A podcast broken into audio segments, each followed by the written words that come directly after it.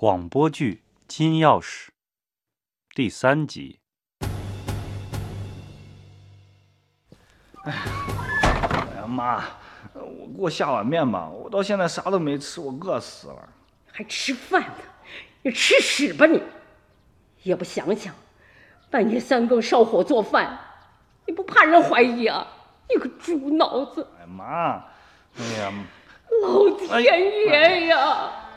为啥要干这种事妈，你别啊？哭了，妈。哎呀，你听我说嘛。为啥要干这种事儿啊？哎妈，你看咱家一年地里才能打多少庄稼嘛？再扣掉化肥、人工，这一年撑死才能挣个五六千。我出去打工，王朝马汉累个半死，那一年又能拿多少？那才一万不到嘛，还经常白干拿不到。可你看咱娶个媳妇儿，光彩礼就好几万，还要盖房，还要办酒席，那多少年才能把这落下的账给还上嘛？但是就这一件东西，咱又能把所有的这难事儿全解决了，还绰绰有余。哼你找到买主了啊？哎，我倒是到那文物市场上转悠过，但没有问人。为啥不问呢？哎呀，那这弄不好是杀头了罪了吗？哦，你还知道这脑袋比钱要紧。单家祖辈儿规矩守法，怎么就让我生养了你这么个贼娃子？哎呀妈，那咱不是穷吗？呸！你还有脸说？你舅家也不宽裕，怎么就没把那东西拿上一件呢？啊？现在咋办呀？那还能咋办？那要不背到我舅家让他交上去算了。我就说只要东西交了就没事儿了。不行，交不成，咋了？公家就是不追究你，你也会把贼名背上，咱可丢不起这人。弄不好啊，你那对象也跟你吹了。哎呀，那咋办嘛？那要不我还背到外面找个地方埋了？反正世上谁也不知道有过这口钟。可你知道，你能保证过个一年半载，风声过去，你不会再把它挖出来卖了？嗯，我保证。你保证个屁！那是一件宝物，一大哥的钱，不是一只烂铁桶。不论埋到哪里，你都不可能不惦记。哎呀，那你看这，交又交不成，埋又埋不了。埋，二成啊，用埋的办法把它交上去。呃，妈，你啥意思啊？你把东西背到单家庄，埋到那个藏宝窖不远的地方，让庄里的人在取土的时候再挖出来。自从那座土台出土了宝物，嘿，那儿好像变成了一座金矿，四里八乡的，不断有人到那儿去挖弄。嗨嗨嗨嗨嗨，干啥来？干啥来？哦，拉一车土。哈，单团长，你抽烟？抽烟？你拿一边去！拉土不会到你们村里拉去。走，走走走走走走。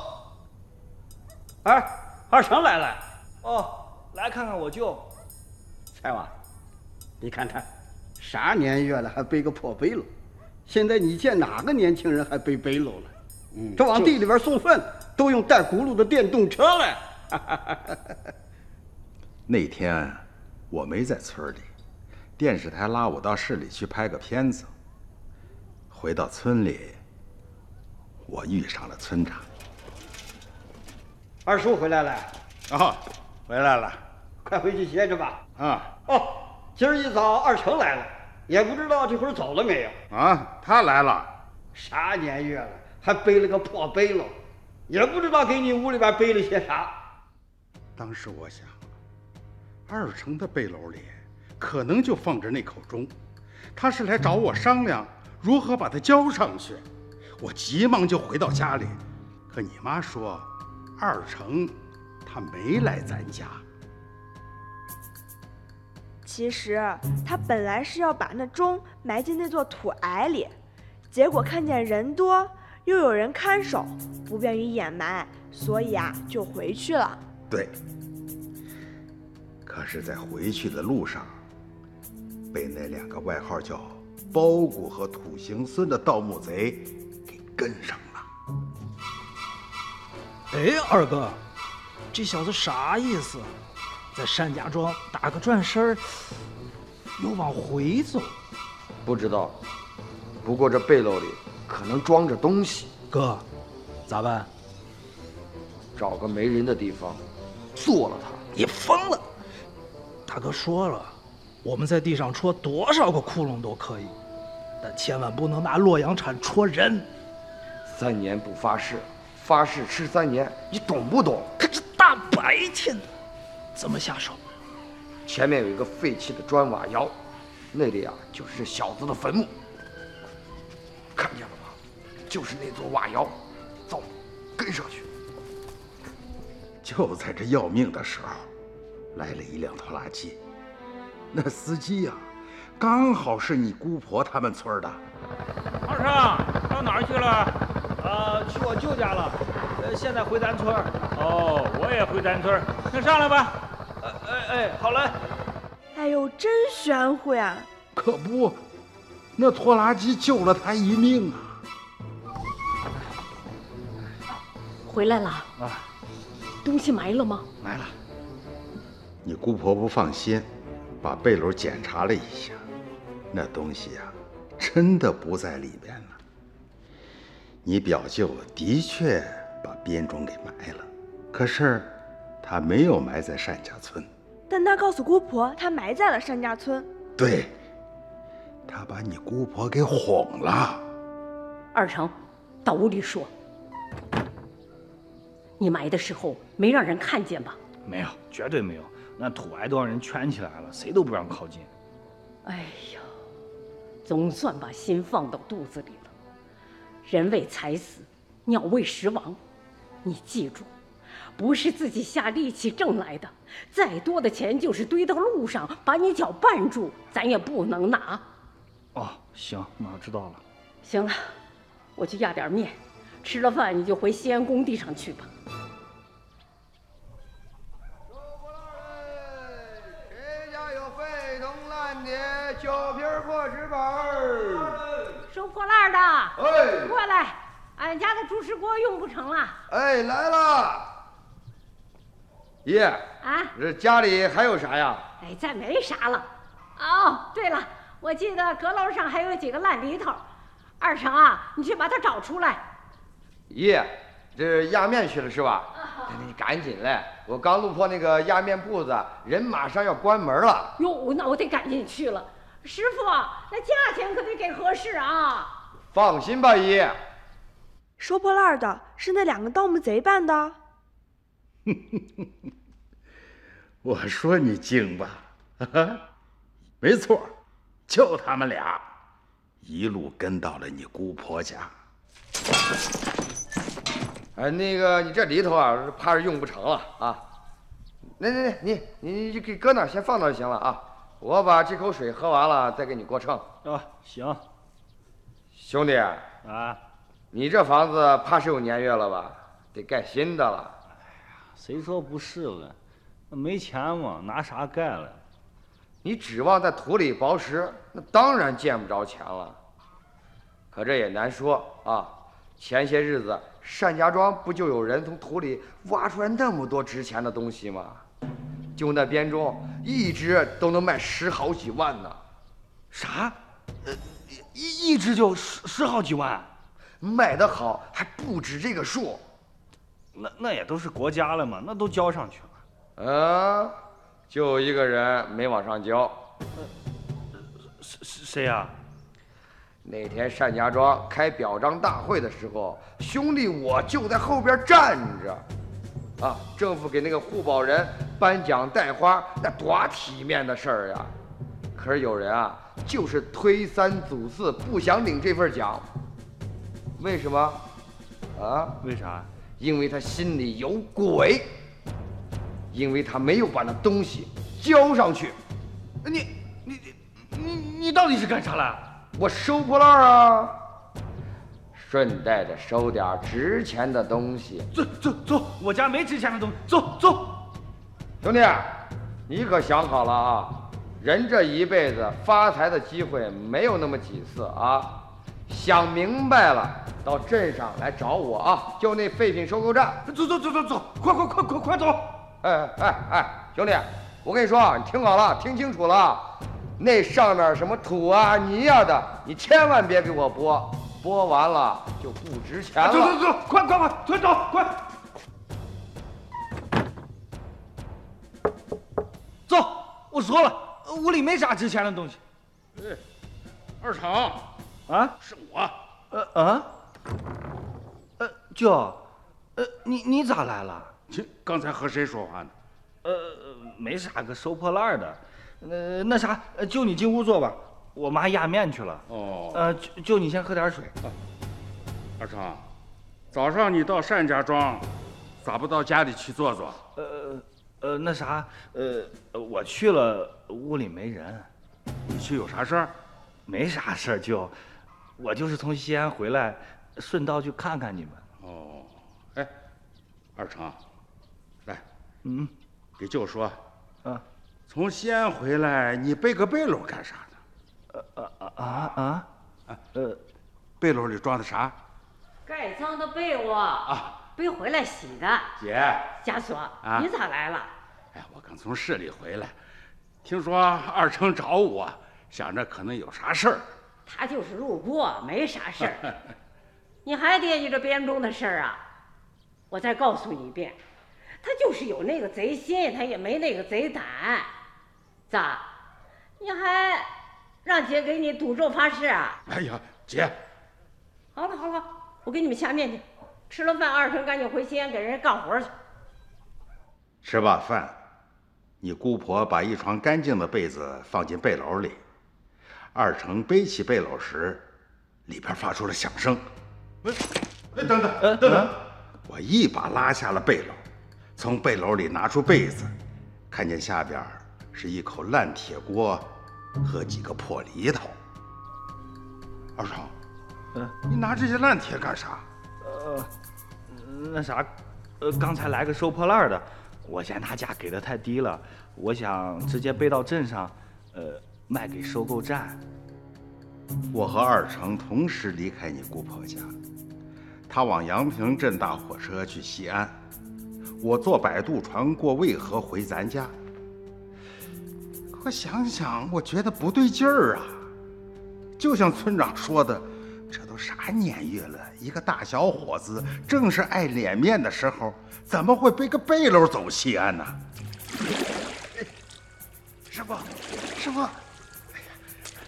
你把这船给咱摇回去，我把个东西给忘了。说了个清楚，我这一船人咋办了？过了河，再返回去，这一来一回，把时间给耽搁了。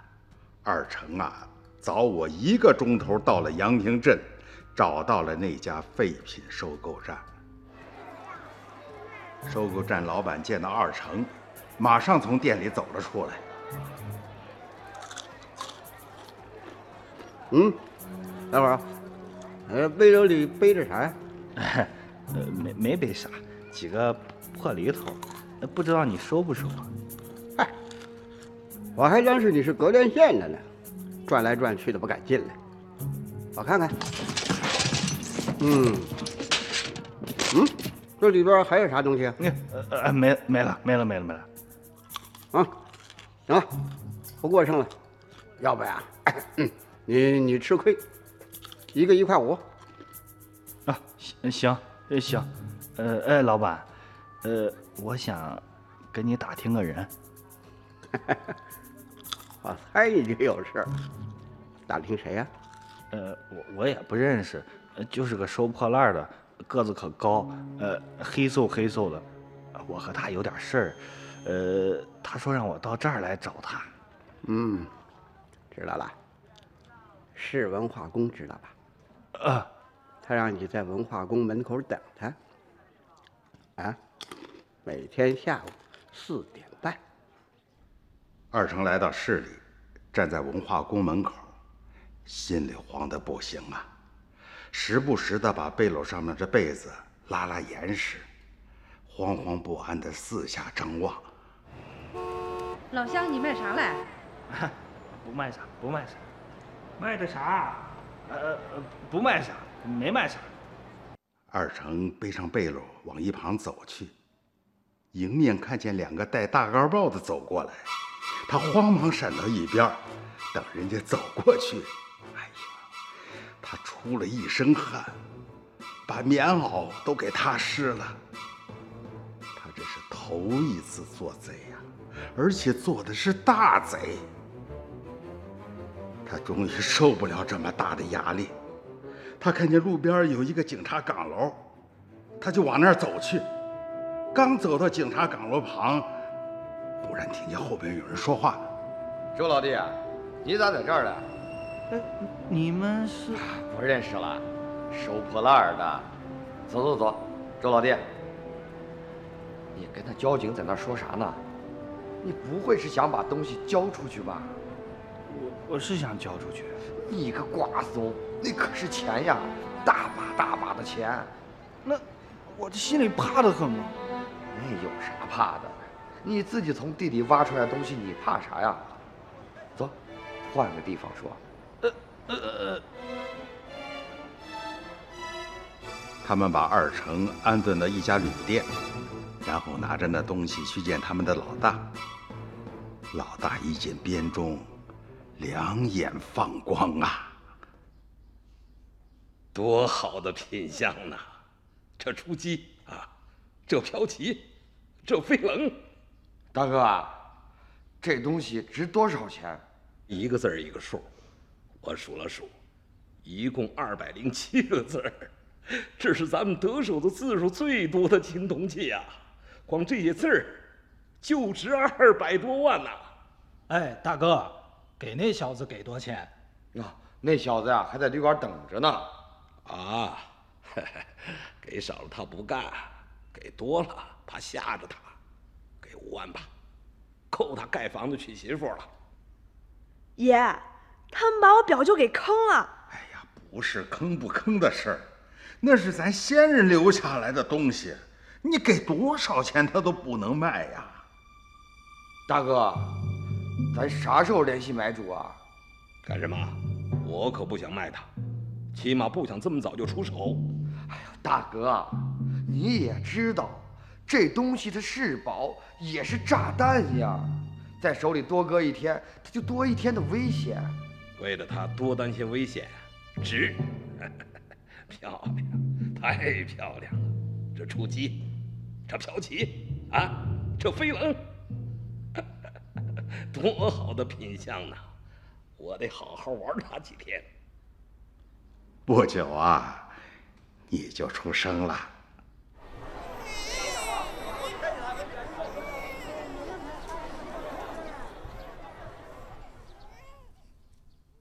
自从你生下来，你姑婆就来伺候，一直把月子伺候完了才回去，没让你和你妈受一点亏呀。花枝，记着，以后要好好的报答你姑婆啊。我觉得这姑婆呀，不光是来伺候月子的，嗯，她肯定呀也惦记着那座土癌，嗯。他盼着村里有人把那只编钟挖出来，然后交给政府，这样啊，他心里的石头才能真正的落地。但是，那口钟一直没有出现，因为啊，表舅把他给骗了。嗯，你个贼女子！你姑婆越想越害怕，就跑到村头小卖铺，给你表舅打电话。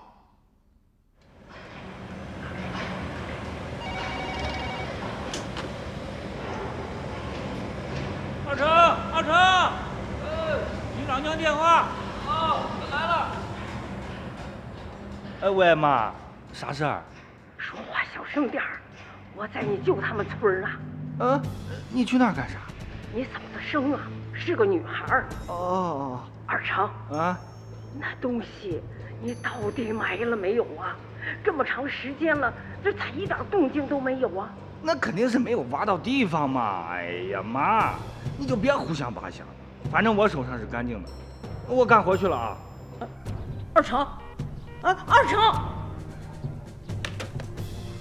就在你妈坐月子的这段时间里头，那伙盗墓贼的头头开始给那口钟找买主了。一个姓郑的文物贩子，按照盗墓贼老大的约定，来到了一家茶楼。郑兄，怎么才来呀？这里安全吗？我好像被人盯上了。什么？没事儿，就感觉有人跟着，不过也让我给甩掉了。是雷子吗？嗯，也许是道里的人。东西呢？哦，你看看。啊？照片？不不不，我要看实物。先看照片吧，从不同的角度拍摄的。还有，这是上面铭文的拓片儿。哎呀，字儿真不少呀！保证都是上面的字儿吗？交货的时候你对着查验，少一个字儿，东西白送你。哎呀，皇兄，恭喜呀！这下你可发了呀！开个价吧。盗墓贼老大用他们那个行当特有的手势，向文物贩子报了个价码。那文物贩子一看，立刻就给惊了。什么？你开玩笑吧？一分价钱一分货，这件东西非比寻常，恐怕是我这些年经手的最值钱的东西了。不说别的，啊，光说这铭文，按照行情，一个字儿一万，光二百零七个字儿，就该是二百零七万。照这样算下来，你应该明白我向你少要了多少。总之啊，至少得这个价，不然的话，我只好另找识货的人了。皇兄，我也没说这件东西不值钱，但不能太离谱了，是不是？咱们老朋友了，玩那种漫天要价、拦腰一掐的游戏，没啥意思。呃，不如简化一下程序，来个实货实说，你看咋样？你说什么呢你？我就是看在老朋友的份上，这换了别人，没有两百万，你只配在梦里摸摸。那就不能再少点儿？有个道理，你得听我说说。单家庄出土的那套编钟，政府收上去了十五件，后来经过鉴定，发现少了一件，哦，而且少的是一件应该铸有铭文的。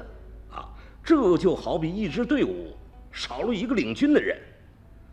照片上的这只钟，就是那个领军的，少了他，那十五只钟的价值会大打折扣。